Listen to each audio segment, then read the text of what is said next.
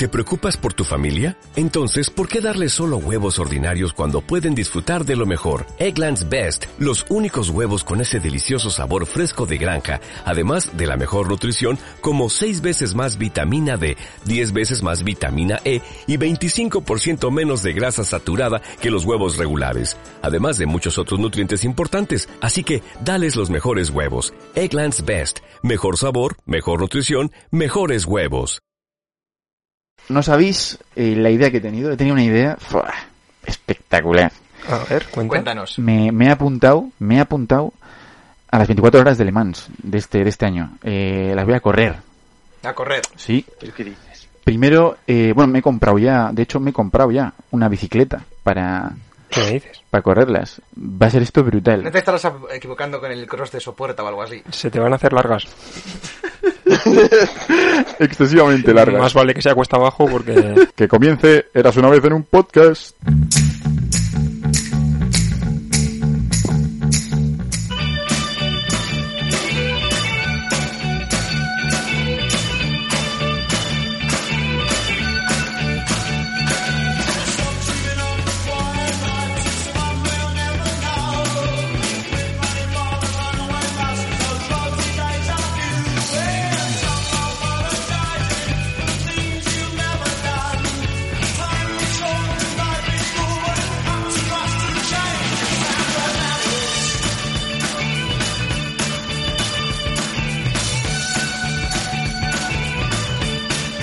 Bienvenidos a Eras una vez en un podcast. Hemos vuelto, estamos aquí otra vez. Otro fin de semana más con otro super tema. Vamos, tenemos un tema, Un temazo. un temazo. Tenemos esta, este, este programa de hoy. Bueno, es que hay que hablar de muchas cosas hoy. La primera, de que tenemos un nuevo integrante aquí, uno, un nuevo afiliado al podcast. Eras una vez en un podcast, ni más Una ni nueva menos. víctima. muy buenas. La voz, la voz que escucháis, la voz del Averno. Don Pablo Rojo, sí señor, está aquí. Un aplauso para Pablo Rojo, por supuesto que sí. Somos Muchas tan gracias. pocos que el propio Pablo se tiene que aplaudir a sí mismo. Para acompañar un poco, sí. Pablo Rojo, ingeniero industrial, crack, ciclista aficionado, eh, apasionado del motor, mm, razón principal de que hoy está aquí. Efectivamente. Lo demás está muy bien también, pero Exactamente. Aficionado a la ingeniería en general. Bueno, Pablo, ¿qué tal estás? Eh, primero que nada, no, no te he preguntado, ¿qué tal estás? Bueno, pues muy bien. Vaya amigo. Es la, la primera vez que, que hago algo así y, y pues con muchas ganas, la verdad. Con muchas ganitas, sí señor. Eh, como estamos todos, porque eh, hoy están, como no, mis dos queridos compinches de, de siempre, ya podemos decir, que son el gran Íñigo Rubio. aquí estoy un día más. De nuevo. Para mí no hay aplausos o qué. Hombre. Y Jonander Medina. ni agua. Jonander Medina en el, Yolander Medina también está. en el extra radio, ¿qué tal estás? Muy bien, muy bien. Aquí, Están las ondas. ganas. Esa voz que escucháis ahí en el extra radio, nuestro querido. Escuchando a los lejanos, una vez más. Mira, los, los, me copiado el chiste.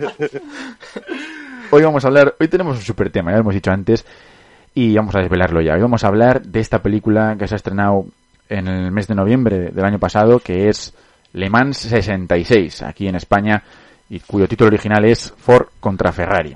Un peliculón, vamos a empezar a, decirlo ya, ¿no? Es un peliculón y yo creo que es una de las pelis del año. Pero os quiero preguntar a vosotros, como suelo hacer siempre, eh, vamos a empezar por, por, el, por el invitado, por Pablo. Eh, ¿por, qué, ¿Por qué hay que hablar de, de esta película? ¿Por qué hay que hablar de Le Mans 66? Bueno, pues eh, a mí me parece que, mm, que sobre todo lo más interesante es el, el salto tecnológico, ¿no? El progreso tecnológico que al final se dio en, en este momento de, de la historia y que, y que incluso muchas figuras de las que aparecen en la película y las que, y las que se ven hoy en día aún se recuerdan como, como parte de la historia de la automoción.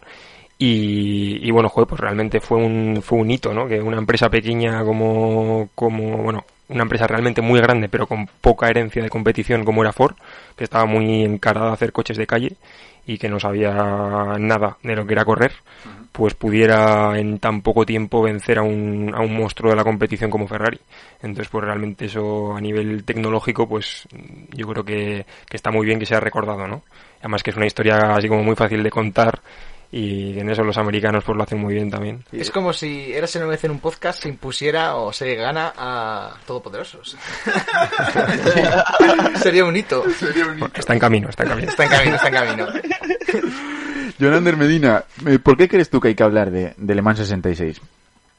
La- a nivel lo que lo que bien ha dicho Pablo, ¿no? Eh, eh, a nivel de, de tecnología, lo que supuso, ¿no? Lo que lo que debió suponer eh, Ese salto de que de que una empresa que solamente se dedicaba a producir vehículos en masa y venderlos a, a los ciudadanos americanos decidiese en, en tan poco tiempo que, teni- que quería dedicarse a las carreras y crear un, un coche que, que fuese capaz de, de eso, desbancar a, a Ferrari, ¿no? Sí, sí, sí. Y sobre todo, ya más metiéndonos un poco en, en lo que es las sensaciones que te transmite la película, el, contarnos un poco lo que era meterte en- dentro de, esos cuatro hierros, esa- esos mm, prácticamente esos ataúdes con, con ruedas que eran esos coches antiguos. Y, yo creo que es una cosa que de hecho esta película transmite muy bien. Yo creo que hay que hablar eh, de Le Mans 66 por, por, por varias razones, por eso estamos aquí hoy, ¿no? Porque tiene mucho de lo que sacar. Es una película con un gran, gran contenido de las que se pueden hablar de muchas cosas y ahora lo vamos a ver. Entre otras cosas, eh, porque es la última película de 20th Century Fox tal y como lo conocemos. Y entonces es muy simbólico, porque es una película que de un clasicismo americano, como ha dicho Pablo, desbordante. Está protagonizada por dos tíos que ya son unos que empiezan a ser, mejor dicho, unos perros viejos de Hollywood, ¿no? Que son Matt Damon y, y Christian Bale, que son dos, dos titanes. Y entonces eso le aporta, ya tiene la película, ya, ya tiene ciertos valores, para que luego te gane con un historión, como ha dicho Pablo. ¿La visteis en el cine, Medina, eh, Pablo? ¿La habéis visto en el cine, no? Yo sí. Sí.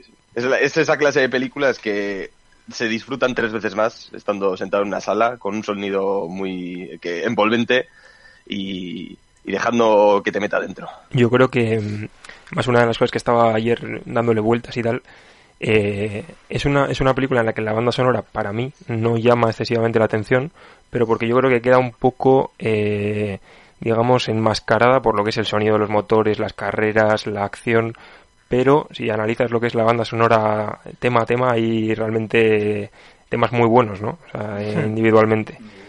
Y, y eso también, pues, de forma un poco secundaria le da eh, mucha presencia a la película, pero no, pero sin, sin acapararlo, por decirlo así, sin, sin llegar a ser protagonista tampoco.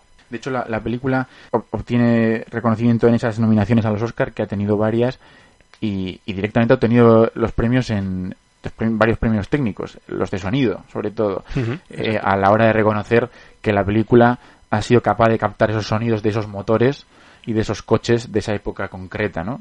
Y eso, eso es un- uno de los méritos de la película. El, otro Oscar es el de montaje que, que se lleva, eh, es otra de las claves de la película. Eh, ahora vamos a verlo más concretamente, pero concretamente en las escenas de carrera, eh, ese montaje eh, vertiginoso que hay a toda leche, pero que es capaz de empalmar el plano de en el, que, en el que el piloto aprieta el pedal con el plano en el que el piloto mueve la palanca de cambios con el, con el otro plano con su mirada otro plano de, de- del coche por fuera eh, otro plano subjetivo quizás de la mirada del piloto hacia, hacia adelante de la carretera todo eso en, en todo superpuesto en, en planos y contraplanos a una velocidad de vértigo que le aportan toda la tensión a la película que, que necesita, ¿no? O el pulso Sí. narrativo que necesita una peli de, de carreras, una peli de acción de este, de este tipo, ¿no? Sí, no, no, no. De hecho, es que esas, no, no sé cuánto dura, ¿no? La, la carrera. Eh, 30 minutos la, de la película, la, la última parte. Sí, Algo así, aproximadamente. son- sí, sí, sí. puede ser. Sí, son brutales. O sea, estás, eh, yo me acuerdo que estaba en la butaca con una alta tensión de la carrera encima.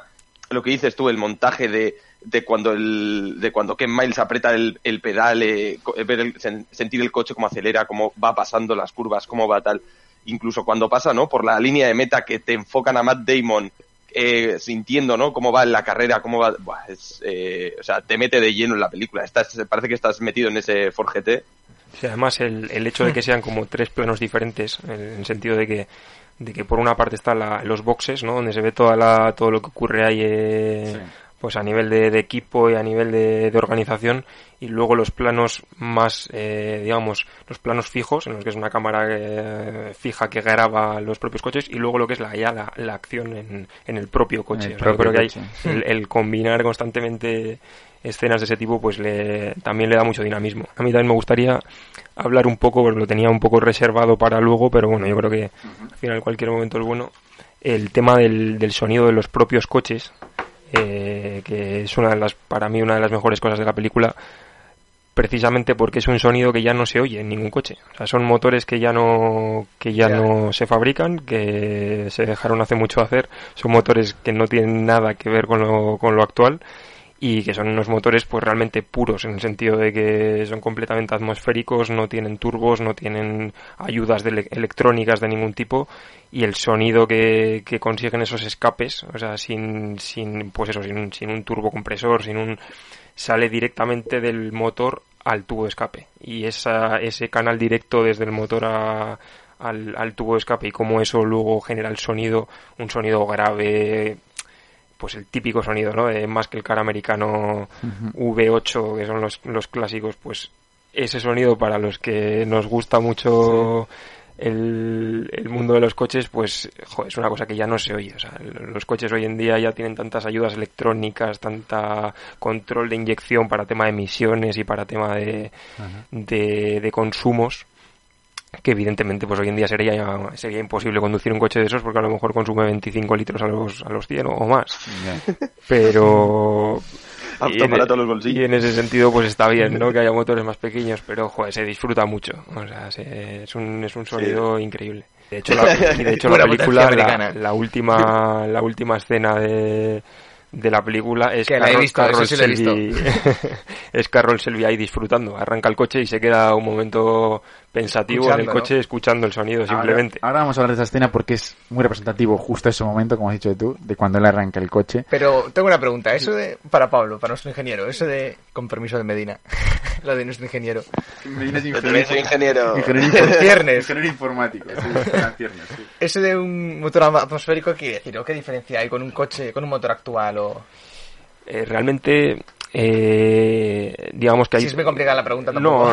no no, no, es, eh, hay como dos alternativas digamos para de motores por decirlo así siguen existiendo hoy en día los motores atmosféricos y los motores eh, turbocomprimidos son dos formas de, de admisión de- del, del aire al final el motor tiene Ah. que tiene que ingerir aire Claro. para poder hacer la combustión. Entonces lo puede hacer a presión atmosférica, que es lo que sería un motor atmosférico, o lo puede hacer turbo comprimido, que es con un, con un turbo que lo que hace es comprimir el aire de admisión para generar más potencia con menos tamaño de motor. Entonces eso, eso son eso el- el- el- el- lo que es el eh, los sistemas turbo se desarrollaron algo después. Empezaron ya a finales de los 60, principios de los 70 en los primeros sistemas. O sea, justo después de esta época. de- Eso es, eso es. Y venían un poco heredados también de la aeronáutica, que es donde realmente se utilizan los sistemas turbocomprimidos porque a grandes alturas no hay presión suficiente del aire para, para Claro. hacer la combustión. Entonces necesitan Sí turbocomprimir, necesitan comprimir el aire para, para hacer la, la combustión. Entonces, realmente esos motores lo puro que tienen es que según la según el, el aire de escape sale del, del cilindro va directo al escape Ya. y sin embargo con los motores turbocomprimidos pasa por un impeller por un por una turbina que eso le quita mucha autenticidad por decirlo así y el sonido es completamente diferente el de un coche suena como un silbidillo que es muy típico en los coches diésel sobre todo y tal Mm. pero al final hace que el sonido de los motores pues sea completamente distinto, ¿no? Y, y sobre todo el de estos coches de esa época, pues al final son V8, o sea, son, son motores de 8 cilindros muy, muy potentes en cuanto a cilindrada. O sea, de- por ejemplo, pues luego pretendía comentaros un poquillo el, el detalle, pero vamos, en la película lo mencionan mucho los 7 litros de cilindrada que tiene el, el, el GT40. Sí. el- y eso es realmente una barbaridad. O sea, porque hoy en día eso ha ido completamente a menos y ahora mismo las cilindradas son de un litro, dos litros, ya dos litros es mucho hoy en día, o sea que fíjate que, que siete es una, una completa locura. Y sobre todo eso, además es curioso porque en Estados Unidos ocurrió eh, eh, precisamente en la crisis del petróleo, en el 73, Hmm. eh, pues ahí se dieron cuenta de que no era infinito Ya. y de que había que ahorrarlo de alguna manera y que había que utilizarlo mejor, ¿no? Entonces pasaron de tener coches que tragaban aquello como Ya, como un aviones y, y pasaron a pues eso, a ingeniarse sistemas de otro tipo ¿no? que no fueran tanto de carburador como llevaban esos coches que también lo mencionan en la película alguna vez el tema de los carburadores que son sistemas antiguos para gestionar la, el combustible y se pasó a sistemas de inyección que son los que hoy en día están en todos, los, todos los vehículos. Para, para terminar ya con, con el... y meternos a, a saco con la película, eh, hablar de que, claro, toda esta mm, parafernalia de la película de, de coordinar el sonido con la imagen, con, con una fotografía brillante que tiene la película también, eh, está detrás de este tío que se llama James Mangold, que es el director de la película y que se consagra como un realizador estupendo y uno de los mejores realizadores actuales, ¿no?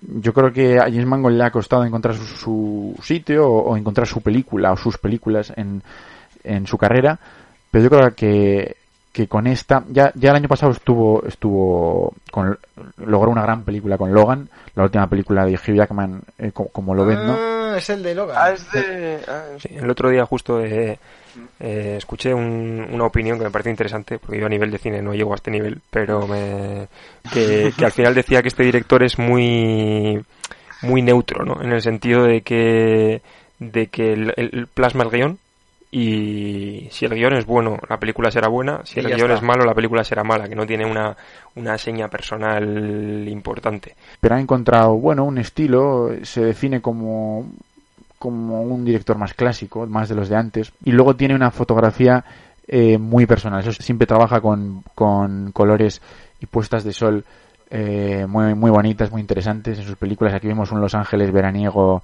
bah, espectacular eh, y a todos nos viene a la cabeza, yo creo que la escena en la que Ken Miles habla con su hijo en, en la pista del aeropuerto eh, y está, está anocheciendo, ¿no? Y, y se ve sí. el, el, horizonte sí. con esas do, esos dos gamas de colores contrapuestos. Bueno. Pensaba que ibais a decir con esos dos solos el horizonte, ¿vale? Estos estamos, no te dejes. en aquella época había dos. También, pero luego la crisis del petróleo hizo. Eh, vamos a poner el tráiler de Le Mans y venga, vamos a saco con, con esta review de la película.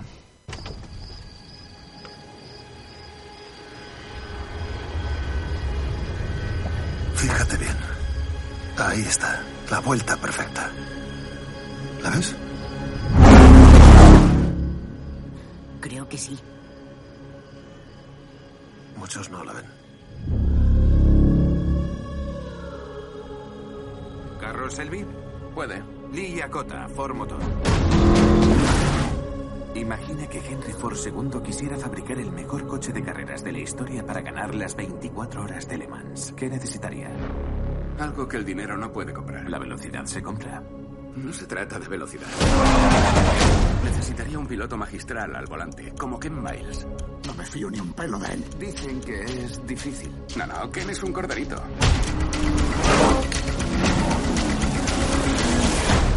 No, sea lo que sea, Shell, no. Confía en mí. Vas a construir un coche para ganar a un Ferrari con un Ford. Correcto.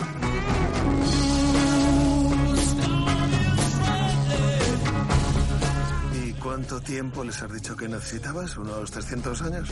90 días.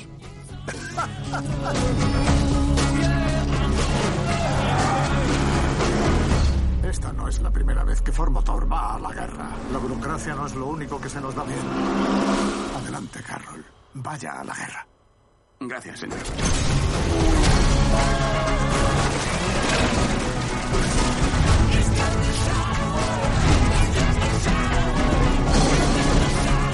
¿Crees que puedes ganar a Ferrari? Puedo intentarlo. Somos más ligeros y rápidos. Y si con eso no es suficiente, seremos más canallas. Vamos a hacer historia. ¿Preparado? Yo nací preparado, señor Selby. Arranque.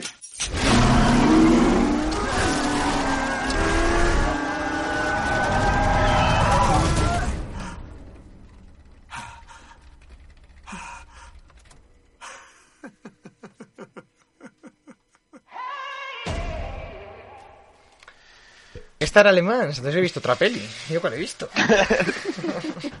Igual estabas viendo Cars, yo. Eso será. Yo la que me dijo Medina, culpa suya.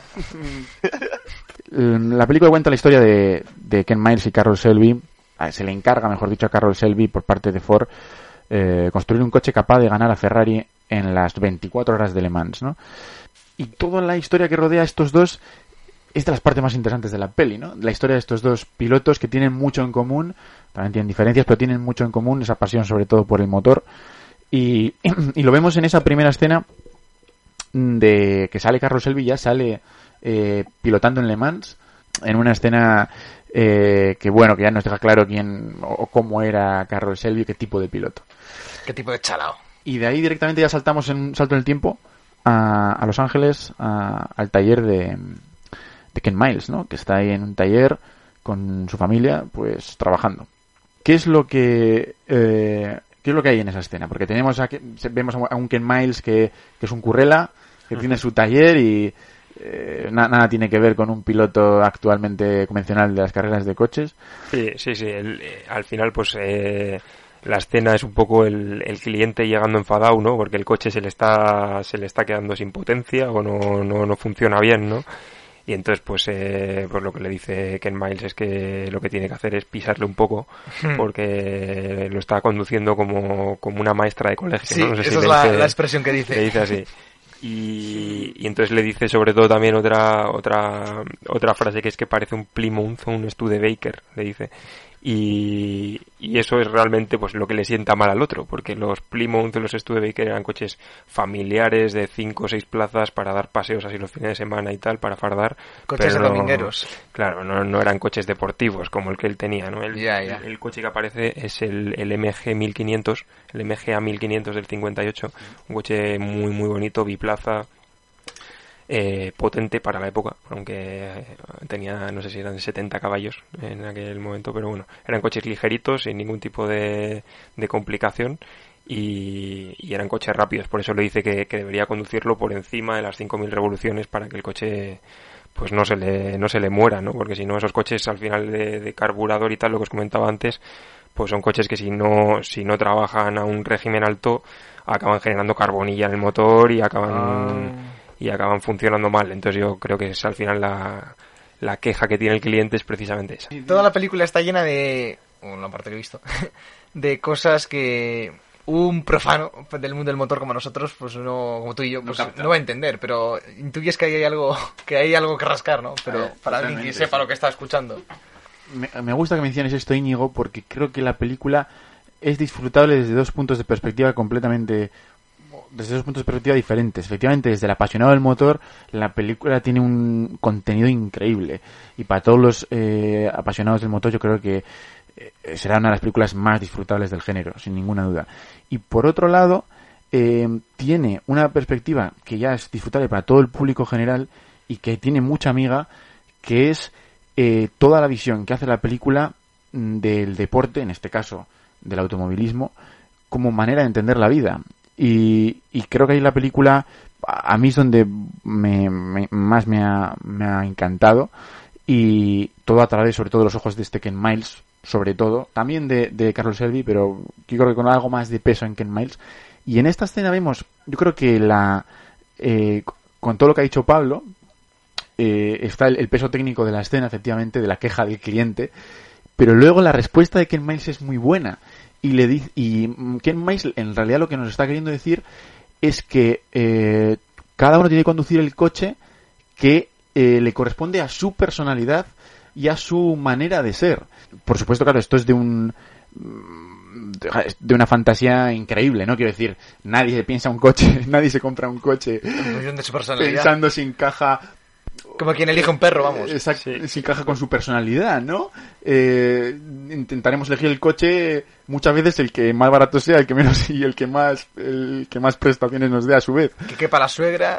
Exactamente, que tenga un buen maletero. Sí, pero aquí yo creo que, que Un los, maletero para que la los suegra, coches que los coches sí que dicen mucho de, de, la- de las personas. O sea, yo creo que el color, la estética, los modelos, al final sí que hay una cierta relación. Es como eso que dicen de que las mascotas se parecen a los dueños o viceversa. Hmm. Pues yo creo que ahí sí que hay y ya todo lo que es el la customización, pues mucho más. O sea, ya si si, si tratas de ponerle pues algún accesorio o alguna o lo, lo tuneas o algún Claro, claro. tema así pues todavía como muestra mucho más la personalidad de cada uno no Para un verdadero apasionado, como que sí que dice de su persona, ¿no? yo creo que sí sí sí pues hay coches más funcionales coches más agresivos coches más lentos más rápidos eh, o sea, y al final cada uno lo que quiere es algo diferente, ¿no? O sea, pues o más tecnológico, o más futurista, más clásico, o sea, cada uno ahí busca Hmm. también dependiendo de sus hábitos. Pues si te gusta ir al monte, pues te comprarás un coche un poco más alto, o si te gusta ir por ciudad, pues pues querrás eh, un coche pequeñito para aparcarlo bien. Pues bueno, son cosas que Claro.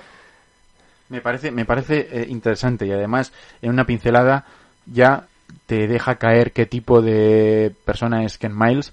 Una persona que piensa realmente eso, que, que efectivamente cree que hay determinados coches para determinadas personas y Que viceversa. un ¿no? coche para él es algo más que, Exactamente, que un coche. que un coche, una, exactamente. una prolongación de su cuerpo. Casi, casi. casi podríamos decirlo al revés. Él es una prolongación del coche. Era inevitable que en este podcast no saliese esa, esa frase. y, y ya tenemos más o menos configurada una imagen eh, por encima de Ken Miles.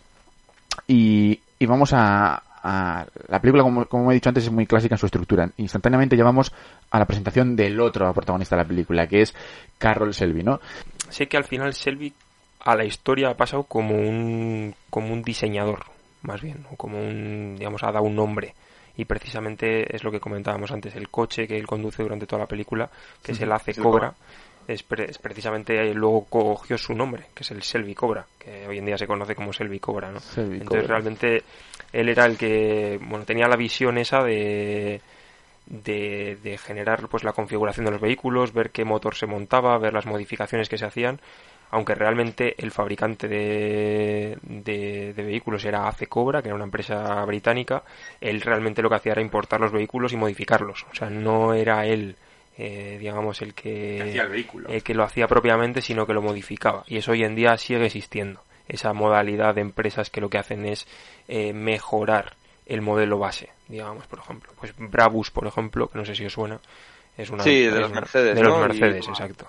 Pues lo, lo sube de gama, por decirlo así. O sea, No sabía yo esto. Modifica los motores, le cambia ciertas partes eh, del equipamiento interior también y lo hace un poco más premium, por ejemplo. O lo customiza un poco más para... Y no es el único ejemplo. Pero la duda que tengo yo es, ¿el coche que está utilizando durante la película es el Selby Cobra como tal o luego se sacó otro modelo? Porque yo conozco, a ver, no, no soy un gran conocedor ¿no? de este mundillo, pero bueno, sí que conozco bastantes coches y modelos y marcas y sé que un Selby Cobra a día de hoy eh, creo que no baja del millón, si no me... Sí, sí, o sí. incluso más, ¿no? Sí, sí. Vamos, son coches. Lo que pasa es que con este modelo eh, ha habido una evolución muy grande, porque eh, pues de estos de estos vehículos eh, que tienen mucho éxito, digamos, se van sacando muchas versiones, que se van llamando MK1, MK2, MK3, y cada una de ellas pues lleva una motorización diferente, eh, lleva unas prestaciones diferentes, y, y en este caso es, exactamente ese caso. En, en el caso del Selby, pues el que el que se ve en la peli, si no me equivoco, es el Selby Cobra, el 427 que es eh, el, el- el de motor de 7 litros, precisamente que comentábamos antes, y 425 caballos, que es una verdadera barbaridad, o sea, porque, porque el coche ronda la tonelada. Mm, Sí, o sea que no pesa nada, vamos, prácticamente está en Joder. mil kilos y, Qué y y tiene 400 y para la época era una absoluta pasada y, Un tanque. y, y de hecho el propio Carroll Selby en el en el 67 eh, hizo una modificación al coche y le añadió 800 caballos al, al coche o sea que era un coche pues de eso de, de 1100 kilos pues con 800 caballos o sea prácticamente una bala Sí, sí, sí. O sea, y luego, Una bala ah, claro, y, y- o sea, y luego, ah, eh, eh, o sea, en función a la relación esta que creció con Ford, de ahí luego han venido las preparaciones de Selby Cobra, ¿no? De los Mustang. Sí durante O sea, esa de que Cobra, los Cobra, perdón, ¿no? Del Mustang, ¿no? Son los Selby, no, no sé cómo son. Sí, luego, Eh, luego ha habido modelos que, que se han hecho con los años, eh, un poco en conmemoración de aquella época, por ejemplo, el, el, el Shelby, el GT500, eh, ese también lleva su nombre y es, es bastante más reciente. Y, y se han hecho mu- muchas modificaciones. Y por ejemplo, del, del GT40, que es el que aparece en la película y tal, que es el, el protagonista de la peli, ese en 2005 se sacó un nuevo modelo de ese, de ese, de ese coche que prácticamente calcaba el original. Que era el, no recuerdo ahora mismo exactamente, pero eh, ya no llevaba la nomenclatura 40, porque el 40 son las pulgadas de altura que tiene el coche, que es eh, un metro Ah, y entonces ya no le pudieron llamar 40 porque no por- No era por- real. porque era un poco más eh, y entonces pues eh, le, le pusieron otro nombre. Ma- Mantuvo el GT, yo creo que era el Ford GT simplemente, sin el 40. Sí, a mí Y- me suena que también. sí. Sé cuál dices, pero Sí, sí, creo sí. que eres Ford Ford GT, ¿no? Si lo- Sí, sí. O sea, ahora hay un modelo nuevo, ¿no? Del Ford GT, el de 2017, creo, o algo así. exacto, sí, sí, sí, sí. Hace poco han sacado otro. sí. Ya a este le han, le han hecho unas modificaciones estéticas, yo creo que un poco más grandes ya. Porque el de 2005-2006 prácticamente era un calco de- del original. Que lo sacaron, yo creo que era 2006, era precisamente con el aniversario de la victoria del 66. Mm. Eh, 40 años después eh, Claro. sacaron la versión esta. Muy bueno. Y tenemos aquí a, a Carol Selby, eh, que, que ya conoce a Ken Miles, sabe de su, de su talento como corredor, y, pero también sabe de su temperamento. Y, y- Qué buena rima te ha quedado. Sí, y sabe que un- Podríamos decir que sabe de su genio en los dos sentidos. Sí. Que de su genialidad y de su genio. de su genio total, ¿no? Está muy bien. La escena de cómo deforma, parece una chorrada, pero la escena de cómo deforma el maletero eh, habla mucho de, de, En sentido apañado. de, de cómo es exactamente, exactamente, de cómo de apañado era y, y apañado se nos queda corto en el sentido de que era un tío, lo que, que luego va a definir toda la película, ¿no? Un tío que, que estaba encima del coche, que era un gran mecánico y, que tenía ese sexto sentido Sí, sí, para sí. detectar lo que el coche le pedía en cada momento, ¿no? Exacto, yo creo que ese es, ese es el, lo fundamental, la, el- el- la intuición que tenía con la mecánica para saber un poco el- lo que le podía pedir al coche o lo que no le podía pedir y por eso también luego esa habilidad de no llevar el coche al límite como para como para romperlo, como sí que le pasa a, a Bandini, ¿no? Bandini que lo rompe, sí. Me, me Ah, gusta, Bandini. me gusta... Bandini, Bandini, ma che cosa. Más calzón, eh. Me gusta esta película también el tema de que eh, en las películas de carreras, la- las más eh, convencionales o que tenemos todos en la cabeza, eh, es que casi toda la, la- toda la competición se basa en llegar primero, que obviamente es en lo que se basan las, competiciones de coches, pero aquí nos deja caer que casi más importante que eso es, o que para que puedas llegar a eso, es lo más importante es que no rompas el coche. Cosa que, que, que normalmente en el cine siempre ha quedado un poco de lado, ¿no? Eh, eso no importa tanto, sino como a ver quién llega primero antes, ¿no? Aquí el foco está ahí en lograr esto, en, en quién es capaz de lograr esto, en que la clave está también en su piloto, no solo en los mecánicos, sino en que el piloto sepa pilotar, esto es saber pilotar de verdad, no llegar el primero, ¿no? Ponen mucho el foco en eso también. Ya, que no es solo velocidad, sino también resistencia y pericia eso y ya, ya. Exacto. Yo, yo creo que además uno de los méritos eh, más importantes de, de Ford en este caso eh, fue que no solo consiguió un, mo- un- un coche potente que, que consiguiera los 350 que dicen en la recta de Mulsanne, sino que sino que consiguió eso de forma fiable. Porque eso es lo realmente lo complejo. Es decir, que, que al final el, el incorporar potencia a un coche y fuerza bruta, pues pues bueno, más o menos eh, ya está descubierto. Eh, pues es, eh, pues bueno, más litros, más, ¿no? En aquella época, pues un motor más grande, que al final también es lo que, lo que hacen, pero sobre todo, todo eso teniendo en cuenta que tienes que tener una caja de cambios que tiene que, que tiene que aguantar 24 horas a ese ritmo, Hmm. que necesitas toda una serie de componentes que ya no es conseguir un rendimiento brutal eh, para una carrera de una hora, sino que eso tiene que, que funcionar horas y horas y ahí es donde realmente eso es muy complejo. O sea, ahí, ahí- ahí hay también mucha dificultad, el conseguir que los componentes no solo tengan mucho rendimiento, sino que además duren. En ese sentido, y en ese sentido también de estas competiciones, yo creo que los, los fabricantes aprenden mucho, porque al final ponen al límite componentes y, y, y- subsistemas, por decirlo así, de, de- de un coche que luego pueden aplicar en la vida real, en, su- en sus propios coches. Entonces, pues, pues, Hmm. pues, eh, obtienen mucha mucha información valiosa, ¿no? Yo la creo que en las conversaciones o de los diálogos que más me han gustado de la película porque se veía que ahí había tema no que era algo vamos que era algo nuevo para mí todo esto de los coches y además he aprendido entre comillas es la escena en la que Matt Damon pues les dice bueno va el de Ford y le dice que necesitamos para ganar a Ferrari y le dice bueno pues es que no es solo velocidad también no es solo- una carrera como esa no es solo girar 24 horas a la izquierda es que Eso también es. tiene ser resistencia y no sé qué y tal y un buen piloto y es porque lo que más me ha gustado porque, bueno, tengo la sensación de que estabas aprendiendo algo nuevo, ¿no? Sí. Aunque sea tan poquito lo que te expliquen, claro. Exacto. Yo creo que ahí hace un poco referencia a la NASCAR, ¿no? A las típicas carreras Sí, americanas ve de... un poco de la NASCAR. Esto no son los cards del Bionti. Lo que...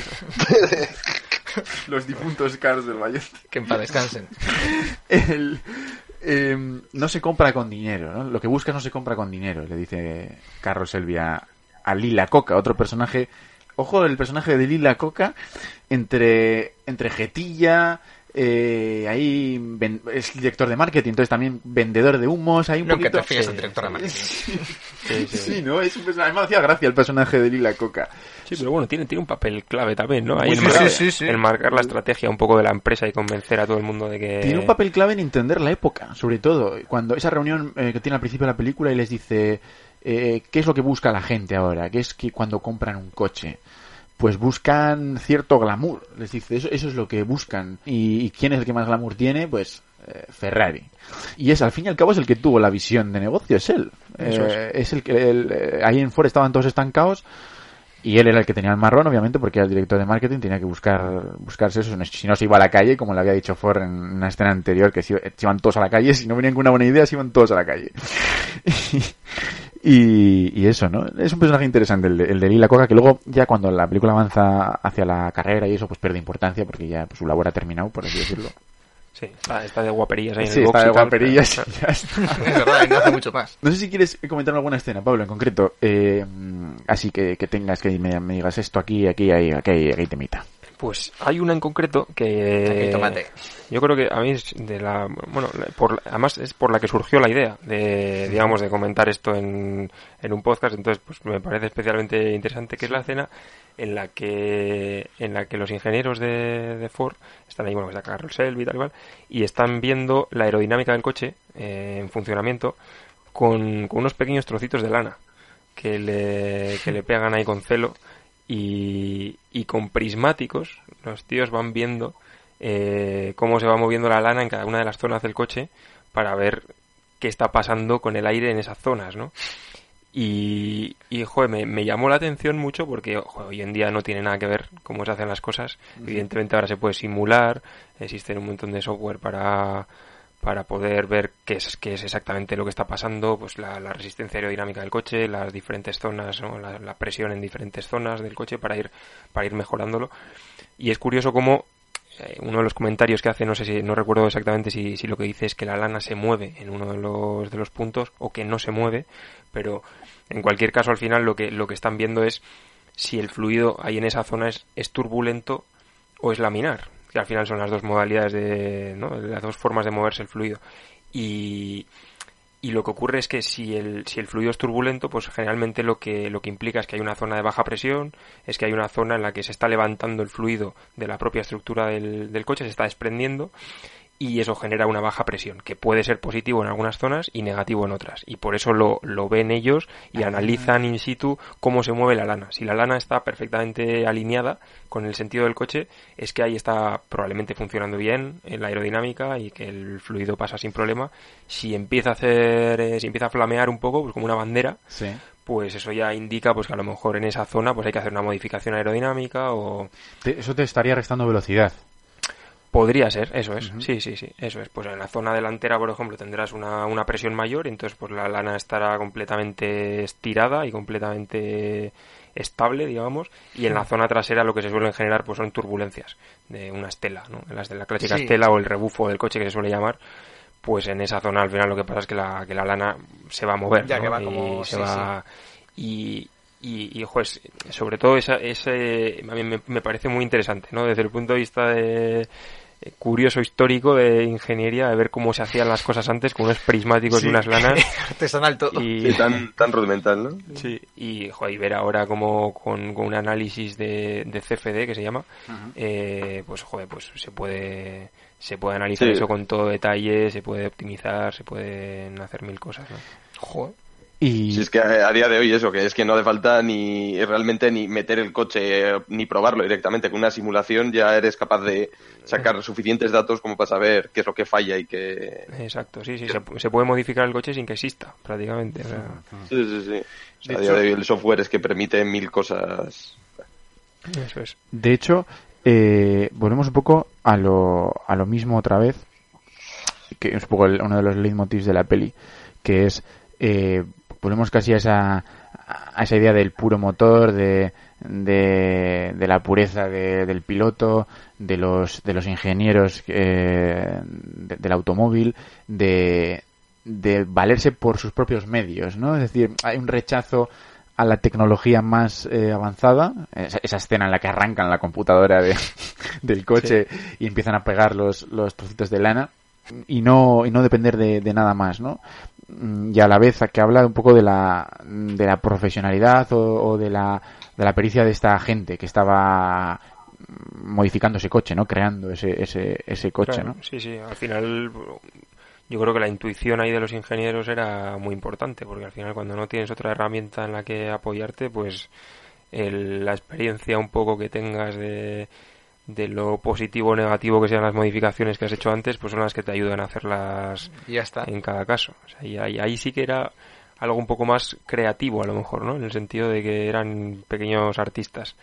Eh, ir, ir poco a poco tocando la geometría y, y irla mejorando. Y en este caso además, el, el caso del GT40 yo creo que es un caso bonito de, de mejora aerodinámica porque porque incluso hoy en día tiene una buena aerodinámica. O sea, es decir, que, que hoy en día con todo lo que con todo lo que se sabe y lo que se ha avanzado, eh, muchos coches tienen el mismo coeficiente aerodinámico que, que el GT40 y sigue siendo un coche muy interesante ¿no? desde ese punto de vista. También es verdad que mide un metro de altura y que, es, eh, y que tiene un área frontal muy pequeña, pero, pero ya la propia aerodinámica, los propios canales que guían al fluido y tal, luego se ha copiado incluso en 2006, o sea que se hicieron las cosas bien. La, la, la parte eh, que a mí se me hace más entretenida de la película es precisamente la de toda, toda la la preparación del coche, ¿no? Todo ese segundo acto que, que, que transcurre. En, ellos van viendo los, los problemas del coche, los van, se van sobreponiendo a ellos, los van arreglando, van mejorando. eh, además tienen que lidiar con, con los ejecutivos de Ford, con el famoso Leo Bibi este, que parece un malo malo malísimo, ¿no? Parece sacado de una peli de Disney, pero, la verdad es que eh, lo cumple, cumple con su cometido, ¿no? Es un tío que se pasa toda la película dando por saco y hasta el final, ¿no? Y al final pues no le sale del todo mal la jugada. Y bueno, de alguna manera también nos quieren contar una historia mm, por detrás, ¿no? De, mm, de las compañías, de, de las grandes empresas, de, del objeto por el que haces las cosas, del objetivo por el que tú trabajas y las verdaderas razones por las que se mueven quienes pues o quienes dicen que dirigen la empresa, ¿no? que responden por otros patrones diferentes a los tuyos. Al fin y al cabo ellos tienen que construir el coche que van a alemán, esa es su eso es lo, que les han encargado y es para lo que trabajan y además en lo que creen les motiva hacerlo. Ellos eh, han puesto toda su pasión en ello. Y por otro lado tienen a esta, a esta gente que representada por, por el Leo Vivi este que que solo ve en Ford una imagen, una imagen que vender, que, que enseñar al mundo, que sea correcta, muy limpia, que no tenga un fallito. Sí. Somos eh, eh, el modelo a seguir, no- Los, los modales, los del modales piloto, del tal. piloto tal, que choca totalmente con con eh, pues toda esta pasión y, y el empeño que están poniendo estos ingenieros, estos mecánicos, este piloto que es Ken Miles, ¿no? Y toda esa parte está muy bien, eh, es, es muy entretenida. Uno sufre cuando cuando ve que se, se, exclu- se excluye a Ken Miles del equipo y, y cómo encaja los golpes. Ken Miles también, un tío que, pues mira, me dejan fuera, pero yo sigo trabajando en el taller. No sé, esta también es muy representativa. Es la parte que yo creo que más mm, tiene para rascar, ¿no? Todo el, el plano técnico mm, de cada mejora, imagino que, como ha dicho Ñigo, para los, para los profanos no lo captamos, pero ahí habrá mucho también que, Sí, que yo creo, sacar, ¿no? yo creo también me, me pareció interesante eh, la como, como acabas de decir eh, la, la escena en la que eh, Carroll Selby le pide mucha más autonomía a, a Henry Ford II para hacer y deshacer a su antojo un poco y no tener que depender de este, de este tío, ¿no? En que no esté por encima. Y, y jo, yo creo que es, es interesante porque ocurre muchas veces, y ya no solo en Ford, sino en muchas empresas, que, que precisamente para innovar y para hacer algo muy nuevo es necesario que los equipos trabajen de forma un poco autónoma. Porque al final cuando están dentro de una organización muy grande, pues al final hay una jerarquía enorme, una burocracia, un montón de gente que... un montón de niveles, ¿no? Que te van a poner dificultades al final para progresar y, y joder, se ve much- en muchas veces en muchas empresas y en, y en ámbitos completamente diferentes que para desarrollar una tecnología pues hay que hacer como una pequeña escisión y, y darle autonomía para que eso pueda gestionarse de forma un poco más ágil y más dinámica. Yo creo que pues es interesante también ese, ese punto de que al final pues en el momento en el que le da la autonomía que él quiere pues todo empieza a ir mejor porque coge al piloto que quiere en el momento que quiere se empieza a gestionar él y bueno, así como, como reflexión general, ¿no? Que yo creo que, Sí, que que- pasa muchas Hay una veces. pequeña sea, que- crítica, sí. Estoy de acuerdo, Hay una pequeña crítica a la, bu- a la A las burocracia. corporaciones, a la- de sí. las corporaciones. Yo creo que hay muy leve, es verdad que la película no se centra en eso, ni mucho menos, ni le apetece. Pero bueno, la deja, ahí, ahí la suelta, ¿sabes? En plan, bueno, pues ahí la soltamos. Eh, también dejan... No, yo no es, no conozco la historia de este de Henry Ford II, no, no la conozco, pero tratan de dejarle como un ser eh, un poco maleable, ¿no? Un tío que está un poco dirigido por los cuatro ejecu- ejecutivillos que pululan siempre por al lado suyo y está manipulado por ellos, ¿no? Sobre todo en esa escena en la que Carlos Shelby le dice eh, ese dossier eh, en papel rojo que tiene usted en la mano lo he visto pasar por ocho manos antes que la suya. Lo que usted está leyendo está ultra mega manipulado, o sea, no... Hombre, yo creo que Tal cual. eh, es un personaje que, que se ve un poco superado por las expectativas que se tienen en él, ¿no? Porque porque viene de ser el, el nieto, ¿no? O el, Nieto, sí. el nieto de Henry Ford. Ford. Entonces, claro, pues eh, es complicado llegar a las expectativas de un genio como Henry Ford. Hmm. Y por eso también le, le duele tanto cuando le dicen que, Que no es Henry que Ford. no es Henry Ford. Pues, Como se lo dice el capullo del Enzo Ferrari, ¿eh? Es brutal, esa, esa conversación me encanta. Eso te iba a Eh, decir. ¿Qué, qué me dices de esa parte? Porque esa es una de las claves de la película que todos estamos ahí viendo. Ah, Por supuesto, aquí habrá habido mucha licencia cinematográfica, mucha ficción, pero es un momento que lo pide, lo pide a gritos. Es un momento en el que van a intentar comprar Ferrari. ¿eh? ¿Os imagináis cómo hubiese sido el mundo si Ford hubiese conseguido comprar Ferrari, no? ¿Qué, qué te parece ese momento, Medinus? Mientras no lo compra Disney.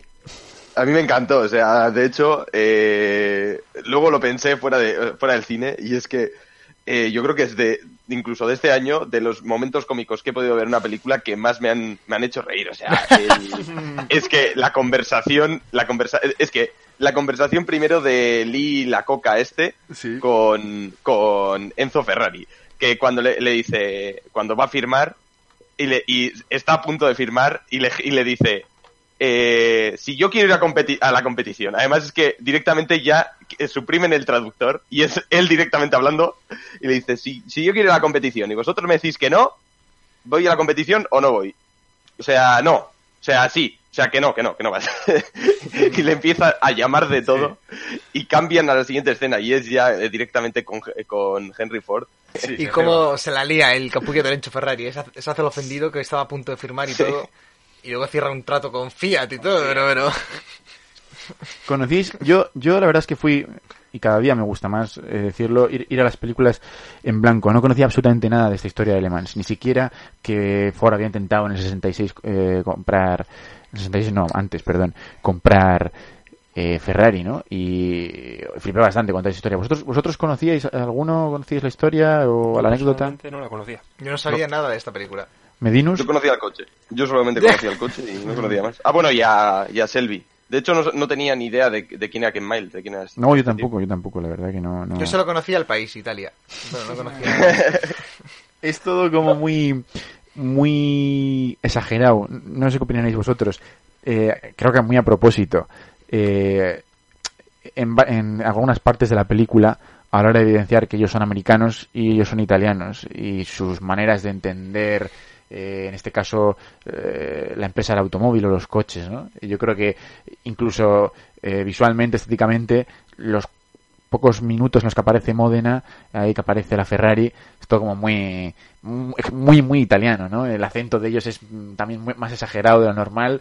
eh, no sé, es... eh, Tienes que sentirte en Italia. La, la- la diferencia también entre los modelos de negocio que, que eran las dos empresas no tenían nada que ver. Y dice bastante de- del país. En Claro. el sentido de que, no sé si. La familia. Un, un número así sorprendente era que, que en aquella época los coches que hacía Ford en un día eran los que hacía Ferrari en un año. Lo dicen en la peli. Lo dicen en la peli. Sí, en la sí. peli. y, y, y vamos, es una es realmente la, la diferencia entre hacer coches en masa, hacer coches para todo el mundo, algo que ya llevaban haciendo los americanos mucho tiempo, y luego la labor manual de, de los italianos que hacían todo, que cada operario tenía su motor y luego lo, sí, lo, lo firman, lo sellan y tal. Y eso se sigue haciendo además, o sea que eso sigue siendo así en ¿Ah, parte. sí? O sea, sí, sí, No lo sí. sabía yo eso. De hecho, eh, la película tiene sentido del humor y yo creo que es una de las claves que siempre hay un poquito de, de- de iro- poquito de- de- de ironía detrás de cada Vamos a reírnos un poco. de cada conversación, eso es muy fina, yo creo que además. Y yo creo que hay cierta sorna cuando, cuando le dan ese paseo a Leo, a, a Lila Coca por cómo trabajan en Ferrari y tal. Yo creo, yo creo que hay los guionistas Cierta sorna italiana. hay cierta sorna de nos estamos riendo un poquito de cómo trabaja Ferrari porque eh, le explica Enzo Ferrari aquí y hay uno que pone las tuercas y no sé qué y, y- Sí. y- y tal y como está planteada la escena eh, captamos algo ridículo, ¿verdad? En, en- en la manera de trabajar de Ferrari, que, que por otro lado es, es pura artesanía, pero no deja de ver algo ridículo en, en- en eso, ¿no? Y, Igual hay un pique de egos nacionales o... sí, luego también los, los clichés que muestran un poco de los italianos, nada más llegan y tal, y se asoma ahí Y toda la plana mayor sí. de Ferrari. Muy bueno, muy bueno. Y todos repeinados hasta atrás. hasta atrás. El sí. sinvergüenza el fotógrafo que luego va corriendo con las fotos a Sí. los Fiat. a denunciar. En la motillo, en la Vespa, o sea, Sí, es que es sí, todo, sí. todo muy... Me recuerda a cuando en Los Simpson en todos, nuestros, en todos nuestros podcasts aparece algo de Los Simpsons. Sí, no falla, macho. cuando van a comprar un coche el señor Barnes un Ferrari y la cadena de montaje las máquinas hacen así un gesto como hace así como la propia robot electrónico hace como, la como un beso ahora hace ¡mua! Sí yo cuando vi la peli tuve esa sensación y cuando escuchaba esos datos de construimos más coches fabricamos más coches eh, al día que Ferrari al año sí vi como ese contraste de hostia no de el modelo americano que de hecho lo inventó Ford la producción en cadena y todo eso que eso lo inventó Ford el Fordismo y tal y cual. Ford primero no Ford el nieto y él es italiano, o sea, que le ponen como todo su amor y tal y cual, pero producen mucho menos, claro. Eh, Pablo, ¿tienes alguna escena así que, que digas, "Mm, aquí hay algo, aquí hay algo que, que, que- que es de comentar, que es, que es digno de destacar? Realmente no, no era una, no era una, no es una escena en concreto, pero sí que es verdad que a lo largo de la peli eh, hacen como mucha, hacen ciertas referencias un poco a los problemas que tiene el coche, a los problemas que les da habitualmente, ¿no? Y me llamó la atención el hecho de que mencionaran tanto la culata, que mencionaran tanto la, la transmisión que se calentaba, que además se lo, se lo avisa que en Miles antes de ir a la carrera que les dice cuidado con la transmisión que, que va a dar problemas y luego les da problemas. y y ahí también se ve la intuición de, de Ken Miles sabiendo hasta dónde podía ir y hasta dónde no y, y, y- y, bueno realmente le, estuve dando una vuelta no de, de decir joder por qué por qué de dónde venían los problemas o de dónde realmente eh, dónde podían estar el origen de los problemas no alguno de ellos y sí que eh, sí que hay ciertos factores por, por la propia estructura del coche que, que hacen que, que, joder, que te haga como una predisposición mayor a tener ciertos fallos, ¿no? Y por ejemplo, el, el tema del, del recalentamiento de la refrigeración, que hacen alusión varias veces, pues es una cosa curiosa porque, claro, el, el GT40 tiene el motor trasero. Y claro, el refrigerar un motor tan poco eficiente como ese, de 7 litros, que está quemando una cantidad de combustible brutal, y no tener la posibilidad de tener una calandra delantera que chupe muchísima más cantidad de aire, sino que lo tienes atrás. Y al final tienes que derivar un montón de aire hacia la zona trasera, pero no tienes un canal directo, como tienen todos los coches que tienen el motor delantero, que al final tienes un agujero delante enorme por está. el que vas tragando ahí y lo vas refrigerando, sino que está atrás. Y, y claro, todos los problemas de refrigeración al final pues vienen en parte de eso, de tener un motor tan grande que ocupa una, una parte tan grande del coche, que precisamente además lo comentan cuando dicen cómo habéis conseguido meter un motor tan grande en un coche, pues había que hacer virguerías ahí para apartar la suspensión, apartar un montón de piezas del coche y poder meterlo, ¿no? Y, y, y, joder, me parece un, un aspecto curioso el, el cómo al final la, la arquitectura del coche marca eh, los problemas que tienes luego también y los que hoy en día pues está más superado porque hay mejores formas de refrigerar y, y se refrigera de otras maneras pero además el- en el coche mismamente en la en el propio en la propia mm, carrocería se ve toda esa estructura de branquias que tiene para chupar aire hacia atrás y, y los, los conductos de los colectores de admisión también en la parte trasera, o sea que el coche al final vamos, todo lo que se ve tiene un sentido, ¿no? O sea, tiene un, un sentido detrás y realmente, pues, es por eso. Y me, me, me llamó la atención el, el tema de los, de los fallos. De que los fallos. Yo quería preguntarte, porque yo creo que es una de las claves de la película, eh, una de las claves técnicas de la película, de todo el sistema del coche, que es, eh, en la película, obviamente, no se explica de manera muy exhaustiva, porque, bueno, no es necesario, ¿no? Lo entendemos todos perfectamente sin necesidad. Eh, realmente lo único que tenemos que entender de, de cuando se le calientan los frenos es que el coche puede llegar a, a quemarse, ¿no? Eh, lo, lo- con lo cual ya que, eso el piloto, ya que el piloto pierda la vida. Pero realmente, ¿qué, qué, qué hay detrás de todo eso? ¿Por qué se, se calientan los, los frenos de un, de un coche? este- Realmente aquí no es, eh, es decir, el problema no es tanto que se, que se caliente el propio disco, en parte sí, eh, si se calienta demasiado se puede llegar a, a cambiar un poco su propia, la propia microestructura del, del metal y Porque se puede llegar a hacer más quebradizo. En la peli, Pues, eh, no sé si es una licencia estética de, de James Mangold porque queda bien en pantalla. Eh, porque además yo creo que se recrea un poquito. Cuando se calientan los frenos le encanta se enfocar los al rojo frenos, se vivo. rojo y dices, ¡qué guapo! Sí, sí, sí. No, pero eso pasa, eso pasa. Eso, va- Sí, eso ¿eh? pasa, sí, sí, sí. Joder. Lo que pasa que al final el, el problema sobre todo del recalentamiento, de, que, es un, que es un fenómeno que se llama fading, eh, es sobre todo el hecho de que al final eh, el propio el propio disco calienta las pastillas, calienta los, los émbolos del, de la propia, del propio pistón de freno y lo que hace es calentar muchísimo el fluido que va eh, en las tuberías, que al final lo que mueve el freno es un fluido que tú aprietas con el pedal y El famoso líquido de frenos. el famoso líquido. de freno. Entonces, ¿qué, qué ocurre? Que Algo controlo. eso, eso ha avanzado mucho eh, en competición hoy en día, pero en aquella época eh, eran fluidos que conforme aumenta su temperatura se hacen más compresibles.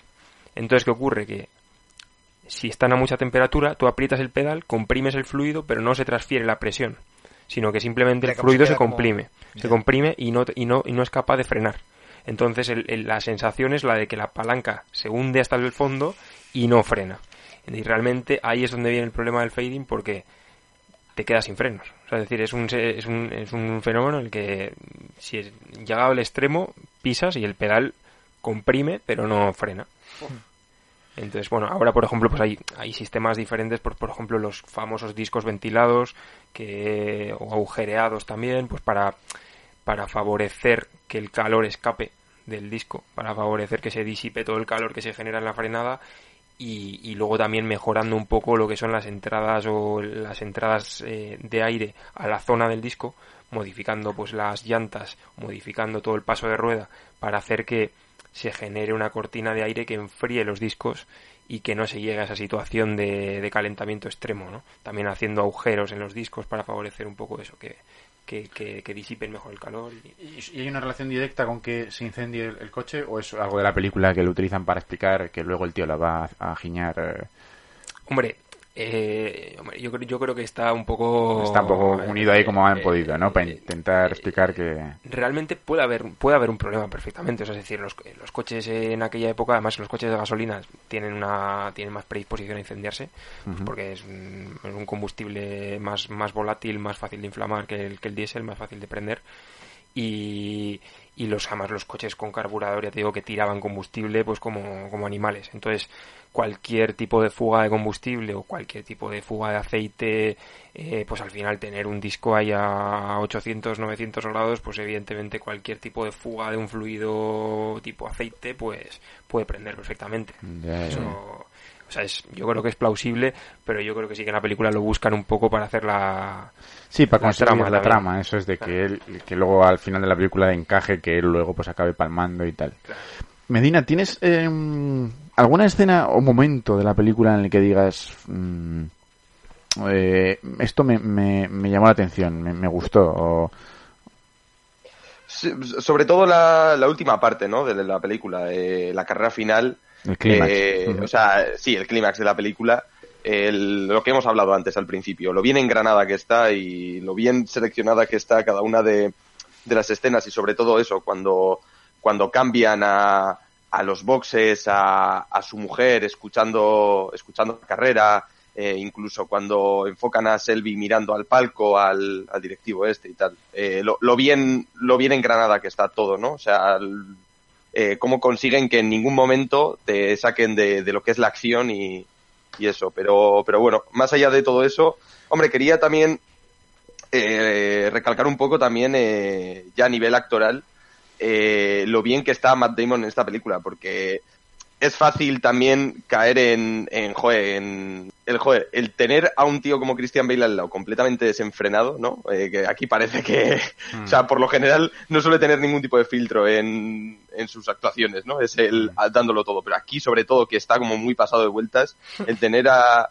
a Matt Damon al lado dándole no esa, esa tranquilidad, lo, lo bien que funciona. No lo escucha en versión original, pero vamos, tiene que tiene que ser eh, Yo- bastante. Yo creo que es una, una de las claves, esto que acabas de decir.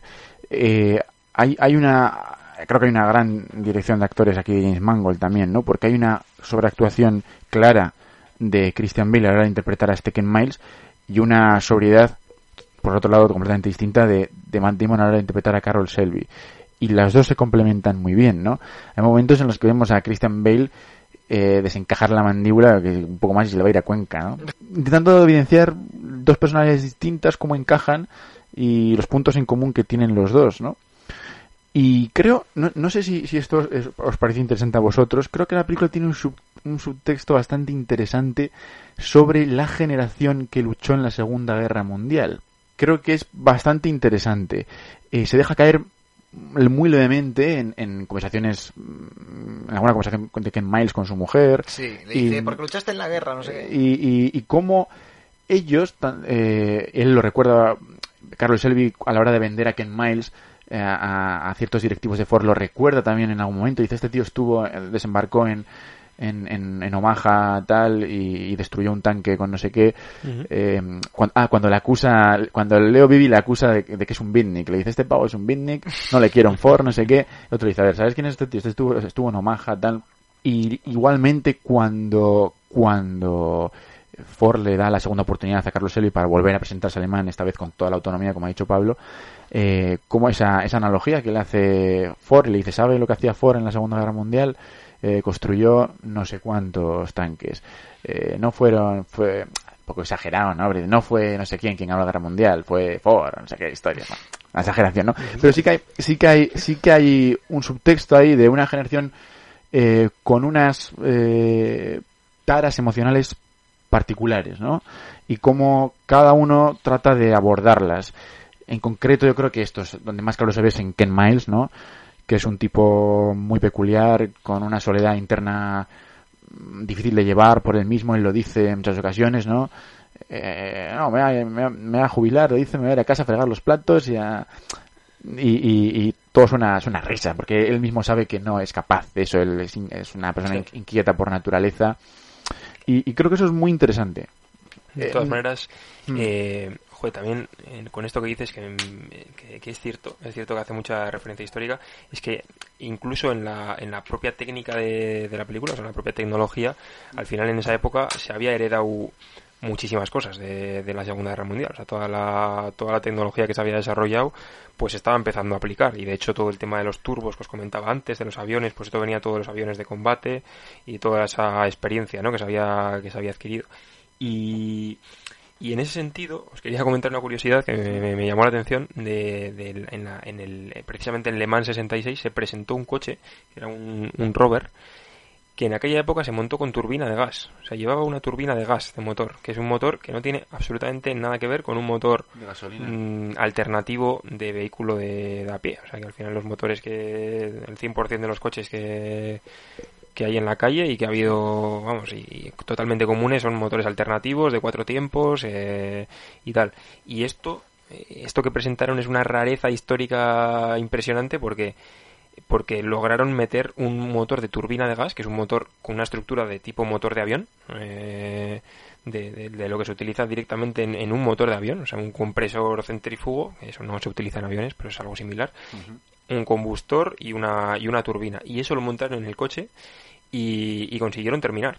Eh, sacaba solo 150 caballos, me parece, el, el coche, pero estaba completamente heredado de la Segunda Guerra Mundial, que dices tú también, ¿no? O sea que mucha, no solamente comentarios a nivel de, del empaque de los personajes, de que hayan participado Sí, en la guerra, sino ¿no? que a nivel de tecnología también es que precisamente todo lo que se había aprendido eh, estaba llegando también a la competición y a, y a todos los- y además eran eran eh, momentos interesantes yo creo. Y a mí en ese sentido también me gustaría eh, reseñar esto porque me parece que antes eh, se arriesgaba más o sea, los, constructores de coches y, y en general los, los diseños eh, se probaban cosas muy distintas. O sea, había libertad para, para hacer engendros que no funcionaran, que comercialmente fueron un desastre y que no llegaran a nada. Pero, joder, se lo permitían.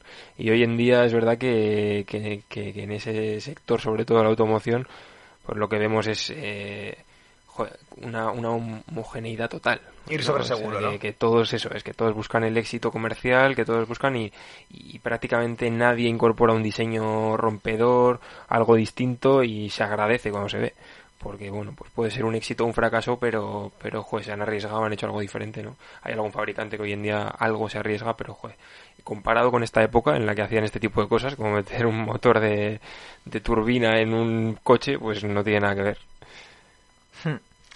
Pues Eso pasa en muchos ámbitos, también en... Pues, estaba pensando, por ejemplo, en el cine, ya que estamos hablando de una película. Yo creo que el cine experimental o innovador que se hacía en los años 60 en esta época no tiene que ver con el de ahora, que se vamos más sobre seguro. O sea que parece que es el signo de los tiempos. Sí, sí, sí.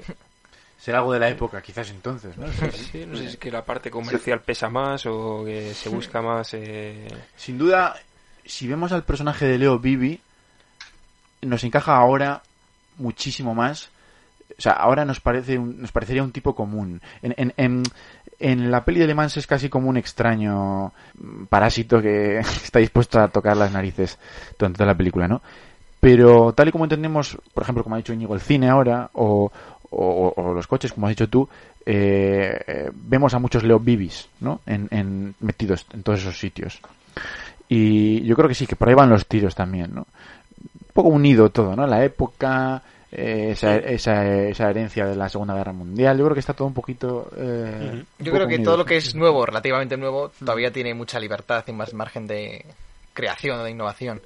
Pero lo que ya está una industria como el cine o la automoción, cuando ya lleva pues, un siglo o mucho tiempo establecido, pues ya cuando es un gran negocio, pues es más ir sobre seguro. No hay tanta libertad Sí, de... se, se conoce más, ¿no? ¿Qué, es lo, qué es lo que triunfa, qué es lo que no? Eso es. Cuando es una industria también que mueve tanto dinero, ya salirte de unos estándares Eso es, es. un poco es un poco complicado, sobre todo ya cuando hay mucha gente de por medio que mete que pone el dinero es muy complicado. El- es algo bastante complicado, ¿no? Porque al final eh, para un proyecto en el que se necesita mucho dinero, hay tanta gente que pone el dinero que pone que, eh, que invierten que es muy complicado, ¿no? Encontrar algo rompedor y Sí. que estén dispuestos a, a pagar por algo que realmente no se sabe que hasta qué punto puede ser fiable, ¿no? Claro, yo creo que también el, el hecho de buscar la, la, la eficiencia en costes, en bajar los costes a toda costa, hace que muchas veces los fabricantes tengan que compartir plataformas, tengan que compartir, eh, eh, digamos, eh, inversiones comunes para todos sus modelos, e incluso entre marcas, que ya vemos fusiones de marcas para abaratar costes y tal. Claro, eso pues tiene la ventaja de que los coches son mucho más asequibles y que los costes bajan mucho, ¿no? Si, si compartes un, un troquel para hacer puertas de 25 modelos, pues vas a distribuir el coste de ese troquel entre 25 modelos y, y- y- y no lo vas a hacer entre uno, ¿no? Hmm. Pero, pero claro, pues también te quita mucha originalidad, porque al final ves todos los coches y parece que son unos reciclados de los otros y todos tienen las mismas líneas prácticamente y... Un saludo a Tesla por el Cyber- Cybertruck. Exacto. Ahí nos han gastado mucho troqueles, ¿eh? O sea, ahí ha sido... No, no, no. Yo creo que quizás la película quiera evidenciar esto que estamos justo hablando ahora eh, en esas dos posturas que hemos hablado antes. eh, o sea, los dos, quiere los dos polos opuestos, igual el modelo de trabajar de Ferrari, cuando hemos hablado del modelo de trabajar de Ferrari que salía ahí en Modena y tal, y, y el modelo de trabajar de Ford, de esa cadena de montaje que vemos en la primera escena de la película. eh, como, como queriendo escenificar los dos polos opuestos y dentro de ese espectro pues cabe cabe un poco todo no cabe hay lugar para hay lugar también para la creatividad eh, para Ken Miles y, Carol Selby diseñando ese coche para alemanes no yo creo que también va un poco por ahí la, la película quizás es otro de los discursos de la peli eh, tenéis eh, ¿Alguna otra escena antes de que vayamos al clímax? Antes de pasar allá a, a esa carrera de Le Mans 66. Mm, No, yo no. Medinus tampoco. Pablete No, Pablo. tampoco, ¿no? Vamos al clímax ya. Bueno, eh, llega la... Casi ya llega con todos los deberes hechos, ¿no? Cuando ya llega el clímax de la película, ya vamos a calzón quitado a ver el, el final, el, el- para ver si ganan realmente la, la carrera, ¿no? Quiero decir, creo, creo, creo que el grueso de la película ya lo hemos visto. A partir de aquí es disfrutar de una escena de acción brutal, como hemos mencionado al principio, Es como Bohemian Rhapsody, ¿no? Ahora vamos a ver hasta en el concierto. Exactamente. Está hecha igual. Exactamente, sí, Creo que la carrera. eh, creo que el, el- cómo consiguen eh, Mangold en esta película mm, distribuir el tiempo, claro, son 24 horas mm, de carrera en la realidad. Obviamente no puedes hacer esto en el cine. Entonces, eh, creo que eh, gracias al montaje que hemos hablado y, y el guion de esa parte de la película en torno a la carrera, consigue mm, crear un concepto temporal verosímil, ¿no? Sí que nos da la sensación de que han pasado 24 horas, ¿no? Desde Sí, que, empieza- no da la sensación de que de repente saltan 10 horas en adelante, ¿no? Exactamente. Lo han ventilado en... Exactamente, ¿no? Eso es. No son- Sentimos como que el día va avanzando y que la carrera va avanzando de una manera mucho más eh, orgánica, ¿no? No algo atropellado. Totalmente. Nunca mejor dicho. Y yo creo que eso es uno de los éxitos de esta parte, de que, de que estemos ahí, de que, de que la carrera sea super guay, sea un clímax auténtico.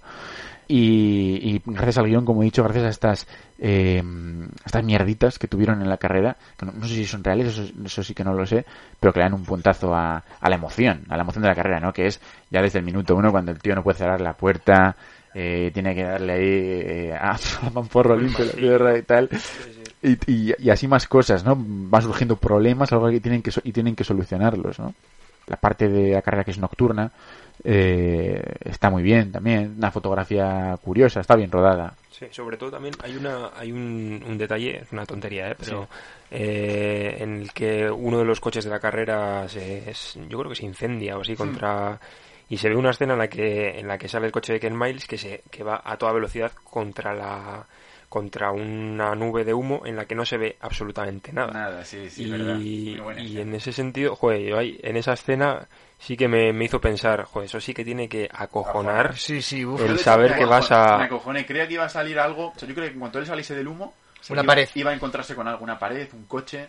Y de noche más de lo mismo, vamos, que en las escenas que se ven de noche. con esos limpiaparabrisas que llevaban de... Yo también pensé mucho en los limpiaparabrisas porque esto es una tontería, eh, tontería auténtica, prepararos. Eh, pero cuando yo voy en, en- en el coche, eh, mis parabrisas están hechos una mierda. Soy consciente que tengo que cambiarlos. Entonces, eh, muchas veces me provocan más, me, me generan más problemas de los que me quitan. Y, y lo pienso, y, y yo no voy muy rápido en el coche. Pero lo pensé al ver la película de Ken Miles, digo, ojo, si vas muy rápido en el coche, con lluvia eh, y los parabrisas, hay un momento en el que tú no tienes que ver nada realmente. O sea, tiene que ser pura intuición y, y conducir con los 100.000 sentidos puestos. Sí, sí. Porque. Sí, Intuición totalmente. No sé, no, no. Conocer- La fuerza. Conocerte la pista de arriba y abajo también, en la escena esa que le explica al hijo... Muy buena esa, ¿eh? Aquí acelerar a fondo, tal, frenar, meto cuarta, tal... pero todo el tema de la vuelta perfecta que en el que Ken Miles había hecho hincapié a su hijo y tal incluso luego cuando le explica la- el circuito como ha dicho Pablo eh, es muy bueno cuando le dice bueno y esto solo es una vuelta de las 24 horas de Le Mans y, y dijo le dice sí sí pero eso es una vuelta perfecta. Eh, no puedes hacer no puedes estar 24 horas corriendo y que todas sean perfectas y él le dice bueno habrá que intentarlo y tal ¿no? Eh, esto ya es a modo de pregunta, tú como, como fan de- de- del automovilismo, eh, ¿crees realmente que, es- que, que se puede conducir una carrera entera eh, al, perfectamente al dedillo, to- eh, con las trazadas perfectas? y- Hombre, yo creo que, que no. No, Eh, ¿no? Que, que, eh, hacerlo perfecto es imposible, pero pero sí que es verdad que yo creo que lo ahí lo, lo importante que le intenta transmitir es que en cada vuelta va a intentar hacer todo a la perfección y en cada una de ellas mejorar y de hecho se ve al final de la película que, que, que incluso después de decirle el directivo que tiene que, que tiene que levantar el pie para que le acompañen sus dos compañeros, el tío aún va más allá y bate vuelta rápida, que no sé si es Mejorando los el récords, 1.30 tal, A cada vuelta que va supera el... se supera y luego ya después de superarse ya dice, bueno, pues ahora sí, ahora ya les espero y ya voy tranquilo. Es justo ahí la parte que más me interesa de la peli. Que es cuando él el leitmotiv, este sí de verdad de la película, que es esa frase, ¿no? A 7000 revoluciones por minuto el, tiempo y el espacio se, se, se, atraviesa y el coche empieza a flotar, como dice él, o algo así y tal, y, y todo se para, ¿no? Y, y, te preguntas quién eres, ¿no? Que es lo que gira en torno a toda la película y el personaje de Ken Miles sobre todo, ¿no? Y cuando él eh, se encuentra ahí, el que va cantando, oh, qué feliz soy, no sé qué. en una escena ahí. Eh, de repente se da cuenta de que, de que quizás no es, que es que está fingiendo, ¿no? Que no es todo lo feliz que quiere porque, o que podría serlo, por cómo es su vida, ¿no? Por, por cómo ha funcionado él durante toda su vida. Que es un tipo, al fin y al cabo, más solitario que otra cosa, arisco, solitario. Eh, y él decide, en ese momento cuando decide, bueno, les voy a esperar. Les voy a esperar, que es lo que no he hecho nunca, porque yo soy, no soy un tío de, no soy un tío especialmente de equipo, no soy un, un tío que va a lo mío, que siempre he ido. Igual es el momento de soltar el, el acelerador y, y, comiéndome, tragándome todo, todo orgullo del mundo, porque es él el que ha ganado la carrera, ¿no? Quiero decir, no, sí. merecidísimamente además, o sea, es que no pintaban un, un, nada el resto. Y de hecho yo creo que también en, en, línea con eso, en la, en la escena final en la que le dan la victoria a, precisamente a uno de los dos entrado con él por el tema de la distancia y tal, ahí se ve como realmente para él pierde importancia el haber sido el primero y yo creo que se queda con el haber hecho un buen coche, haber hecho una buena carrera, haber hecho lo que tenía que hacer, por decirlo así, y irse tranquilo comentando ahí con Carroll Selby lo que iban a modificar del coche y tal y cual, y como que le quitan importancia a lo que es la propia competición y, y es bonito, es bonito también el, el, momento en el que él levanta el pie y... Que cambia completamente la música, hay un cambio Esa banda de sonora. banda sonora completamente, es muy bonito ese momento porque como que representa muy bien un poco lo que lo que él puede estar pensando en ese momento, momento. y, uh -huh. y como también pues eso el coche se va parando se va como alejando un poco de sí, del plano y del plano sí porque y, y, ese plano es muy representativo no vemos el coche de, de Ken Miles solo eh, y, y, muy metafórico a la vez no y de repente entran los dos otros dos coches de Ford y se ponen al lado no él cede cede por primera vez en su vida que él no cedía nunca, ¿no? Porque él es Ken Miles, era puro Ken Miles y, y, y, gracias a eso probablemente esté ahí. Pero en ese momento cede y dice, bueno, pues cedo y una concesión en mi vida que quizás necesito. Yo creo que él, él así se lo toma, ¿no? Sí, que, sí, que, quizás necesito. De hecho, su mujer, también hay ciertas miradas de su mujer eh, muy complacientes de está dejando que Ken Miles, mi marido, está dejando que, que entren juntos a meta, pero ¿qué está ocurriendo aquí, no? Y, y, y, eso, ¿no? Yo creo que es muy bonito. Y como has dicho tú, la, la, la reacción de él cuando se enteran de que le han robado la carrera. Eh, coge, va a Carroll, intentan consolarle y decirle, tío, has hecho un carrerón. Y, y, él dice, sí, pero creo que si mejoramos esto y tal. Y, y, ahí está, ahí está el piloto, ¿no? Ahí está el piloto de carreras. Muy, muy bonito. Ese es mi Puro... La, la idea que se le ocurre, digamos, para mejorar el coche es precisamente aligerarlo en vez de meterle más potencia. O sea que también podría ser una metáfora ahí de, de, su, de la interpretación de las cosas, porque precisamente habla de, de meterle un chasis de aluminio para que sea más ligero y tal. Lo, lo hizo justo en esa escena. Creo que no es tanto el meterle potencia, sino el bajarle el peso al coche. Ah, y, muy bueno. Se lo dice a. Bueno, también puede ser una metáfora de lo sí, que. Total, sí, sí, sí. Lo metafórico que es todo, ¿no? De tanto el coche cuando, cuando él decide frenar y que eh, por una vez deja que, que eso, de, de, ser una persona solitaria, ¿no? Y, y, se deja acompañar por la gente y tal. Y directamente ya pasa, pasamos al, al, al cierre de la película, que es eh, cuando, cuando él muere, ¿no? En, esa, en, en, esas pruebas también que están haciendo ahí en un, en un circuito. Yo, yo la verdad no, no, no sabía cómo iba a terminar la película, porque como, como no conocía la, la, la, historia de Ken Miles, eh, sí que hay un cambio de hay un cambio de perspectiva en la película a partir de que él casi se quema en, en, en, el, en los ensayos antes de ir a Alemán y tal, que está ahí con Carlos Selby y, y, y, sale por los pelos del coche. Hmm.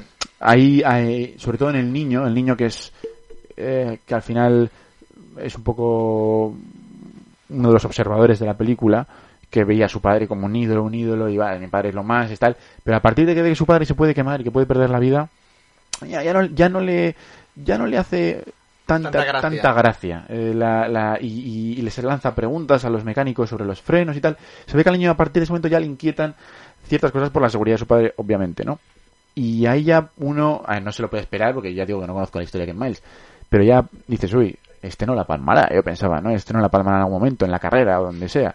Y efectivamente, yo no conocía este epílogo y ahí, ahí la, la palma, ¿no? En, en otra de las pruebas, eh, a veces no salen del coche, le dicen en una, en una parte de la película, y efectivamente, ¿no? Él, él no, no sale del coche. Y llega esa, esa despedida, ¿no? De, de Matt Damon, de Carlos Selby, muy, muy fría, ¿no? Cuando va a casa eh, a intentar hablar con su mujer, no lo consigue porque aparece el niño y prefiere hablar con el, con el niño, ¿no? Que al final era un poco lo, pues el- el- el- si, si, si en algo se desvivía Carlos Selby, o sea, Ken Miles más que por el coche era por su hijo, que siempre estaba encima y le encantaba llevarle consigo a todas las carreras y tal. Y así se lo transmite Carlos Selby, le dice, para tu padre eras lo más. Y con eso es suficiente para él, ¿no? Esa, esa conversación con, con el niño ya le ve a ella, le saluda, tal, perfecto. Bueno, yo creo Pero- que también igual puede sentirse en parte responsable, ¿no? Claro, Eh, culpable, sí, sí. Al final, pues era el responsable del coche también en el que iba montado el, su padre y igual pues hablar con la mujer le bueno, no le, no le resulta cómodo, vamos. Totalmente, ¿no? Se detecta la culpabilidad de que siente Carlos Selby ahí. Eh, porque él efectivamente no, no quiere o le cuesta o se siente muy incómodo. Sin embargo, también siente la necesidad de ir ahí y, ver qué ha pasado con los Miles, ¿no? ¿Qué ha sido de ellos? Cierra eso. Yo creo que lo que para él igual es un, es un, eh, un duelo, ¿no? Con, con Ken Miles.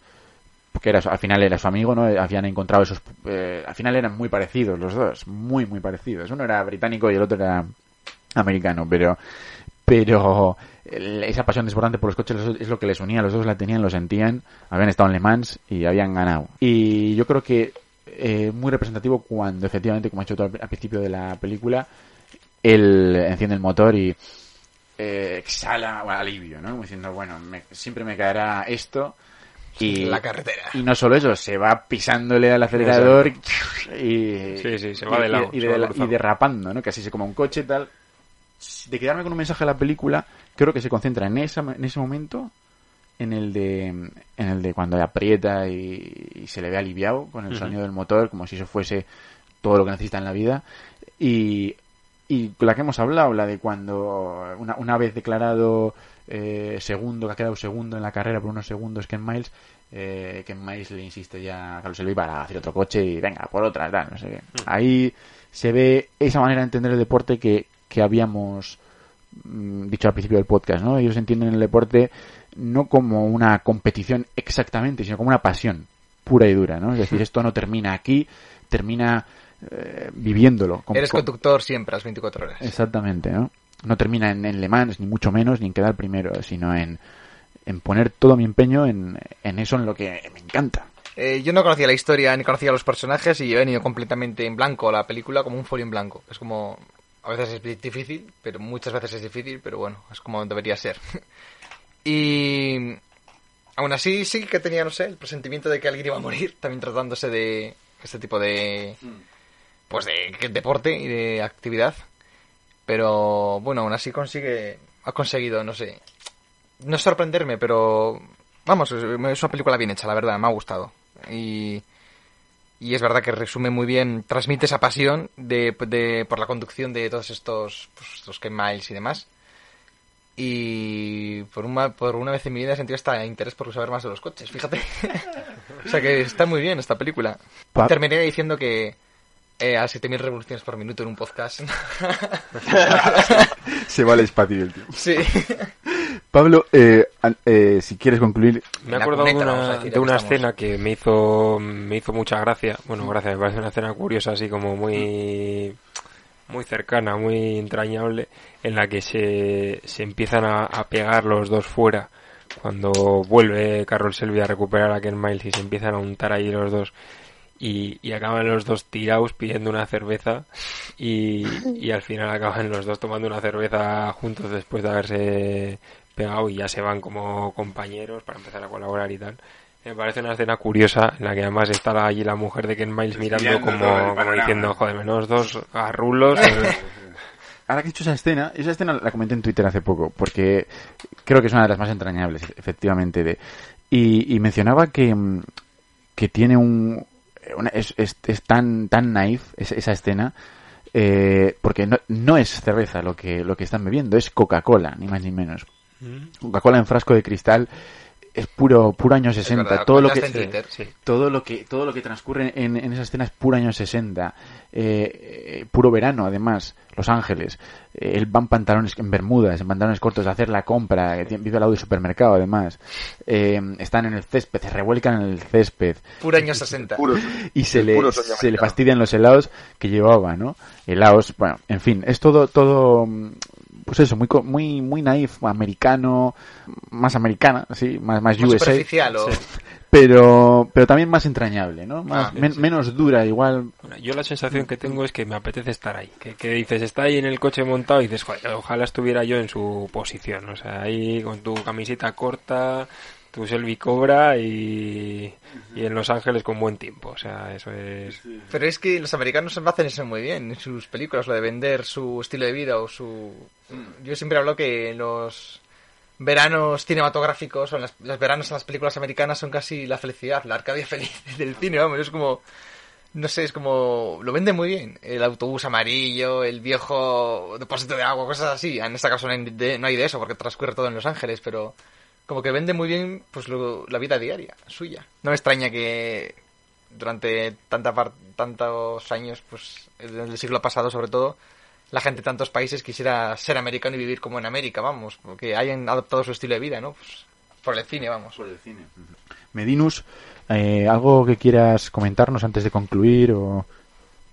No, de hecho, eh, iba a comentar la misma escena, esa que, acaba- que acabamos de comentar, la de la pelea. Ah, bueno, me, me acuerdo también de la escena de que, que, bueno, que también es un poco, eh, eh, pues no, no sé cómo decirlo, gracioso, en el sentido de cuando están volviendo a hacer la compra, que va la mujer conduciendo y empieza a acelerar a saco, y el otro gritándole como un, desco- eh, como un, un- el loco diciéndole, pero para que nos vamos a matar, Ah, tal, sí, y sí, es, sí, es curioso, por, por- pues bueno, porque al final él eso, está metido en, en esos cuatro hierros que van a 300 y pico kilómetros por hora, que eso da una sensación de en cualquier momento se te va a ir el coche o vas a cruzar lo que hemos hablado, ¿no? De la carrera de del ir a ciegas en muchos momentos y de y es curioso que luego vas pues eso, no sé, no, no sé a qué velocidad iría, pero vamos, eh, esto, y estás completamente diciendo eh, loco, diciéndole, por favor, para. Sí, es que cuando no lo llevas tú te cagas, ¿eh? Pero...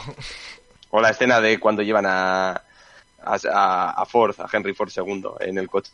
Es la del tráiler que le lleva a probar y, se bueno. pone casi casi a llorar y se mea encima, casi casi el otro. Muy paradójica, ¿no? El presidente de Ford eh, se acojona en un coche y tal, ¿no? Es muy... Tu abuelo no hubiese llorado. Yo antes de terminar, me- solo puedo, lo único que me queda por decir es que estoy esperando Le Mans 67. A ver qué pasa, ¿no? A ver si sale que el Miles hay otra vez. Sí, a ver si sale. A ver. A ver si Los la lejanos. ¿no? Con las gemas del infinito. Pero está yo, así- yo también a, manera eh, perdón eh, a manera de, de eso también de rematar un poco decir de que lo que dice Íñigo de que al final para gente como nosotros que pues nos- no somos eh, grandes conocedores ¿no? de este mundillo eh, estas películas eh, vienen muy bien no también para pues bueno para empezar a meternos un poco no en la conciencia de, de lo que hay detrás de todo eso de ese gran trabajo que hay y lo que es un poco el mundo este de las competiciones no y así Sí, a mí me gusta que la gente me transmita su pasión por las cosas, ¿no? Y en este caso por los coches, vamos. Por cosas nuevas para mí. Y puede ser incluso positivo para la industria, ¿no? Porque eso, algo completamente desconocido, que era para nosotros. Ahora, gracias a esta película, pues bueno, ya somos un poco más conocedores. ¿no? Gracias a esta película me voy a comprar un Ford en cuanto salga de hacer este podcast. un. Traducción de lo que dice Medina, que va a dejar su ingeniería y se va a ir a otra. Dicho esto, dicho esto me voy a comprar un. Renault. De, de hecho, mientras estábamos hablando, estaba apartando un millón para, para comprarme un Selvi Cobra. Pues nada, yo creo que es una peli que trata sobre la pasión, eh, obviamente en el mundo del automóvil sin ninguna duda, pero que tiene el efecto, como ha dicho Íñigo, de extrapolable a cualquier otro aspecto, ¿no? Es decir, es una película que transmite lo que significa tener la pasión y involucrarte en, en la vida, volcarla y, y emplearte, emplearte en ella, ¿no? Por otro lado, es una película con una buena historia, eh, unos buenos personajes y un buen guion. Y, y a veces a mí me resulta siempre muy reconfortante saber que ese cine siempre existirá, siempre estará ahí. Obviamente me gusta ver películas que arriesgan mucho, a veces me gusta ver bizarradas, a veces, a veces me gusta ver todo tipo de cosas, ¿no? Pero cuando uno va a ver este tipo de películas al cine, siente que está en casa, ¿no? Y eso siempre es un placer como espectador. Don Pablo Rojo, es un placer tenerte aquí. Esperemos que te tengamos en mucho más podcast. Eh, la puerta está abierta, esta es tu casa, ya lo sabes. Nada, simplemente agradeceros que, que me dejéis aquí participar un poco con vosotros en estos podcasts y, y bueno, joder, pues si hay alguna otra oportunidad de Hombre. una película con un poco de ingeniería, que es verdad que no, que no son todas, ni mucho menos, pero, pero bueno, y aquí estaré. Leonander Medina en el Extra Radio. Eh, esperemos tenerte más cerquita la próxima vez. Y eres un crack, ya lo sabes. Si eres un crack, ¿qué te voy a decir? Si tú eres un crack. y Íñigo Rubio, sí señor. Aquí está el, el alma el alma mater del, del podcast. Querido, Alma Mater, pero me metí un año después de que donde estaba el podcast. pero bueno. Nadie conoce ese, ese, ese proyecto de podcast, o sea que da igual. Nos, nos vemos en el, en el siguiente podcast que será dentro de, de muy poco, espero. Hasta luego. A ver.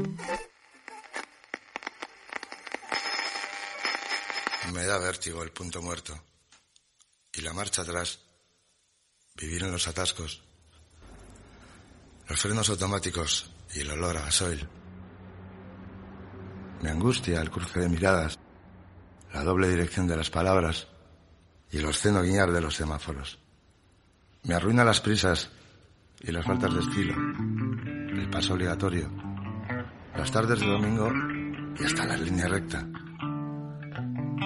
Me enervan los que no tienen dudas y aquellos que se aferran a sus ideales sobre los de cualquiera. Me cansa tanto tráfico y tanto sinsentido. Parado frente al mar mientras el mundo gira.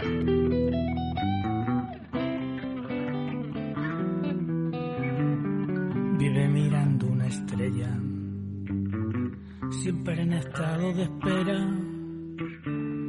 Bebe a la noche ginebra para encontrarse con ella. Sueña con su calavera y viene un perro y se la lleva y aleja las pesadillas, dejando en un agujero unas flores amarillas para acordarse de su pelo.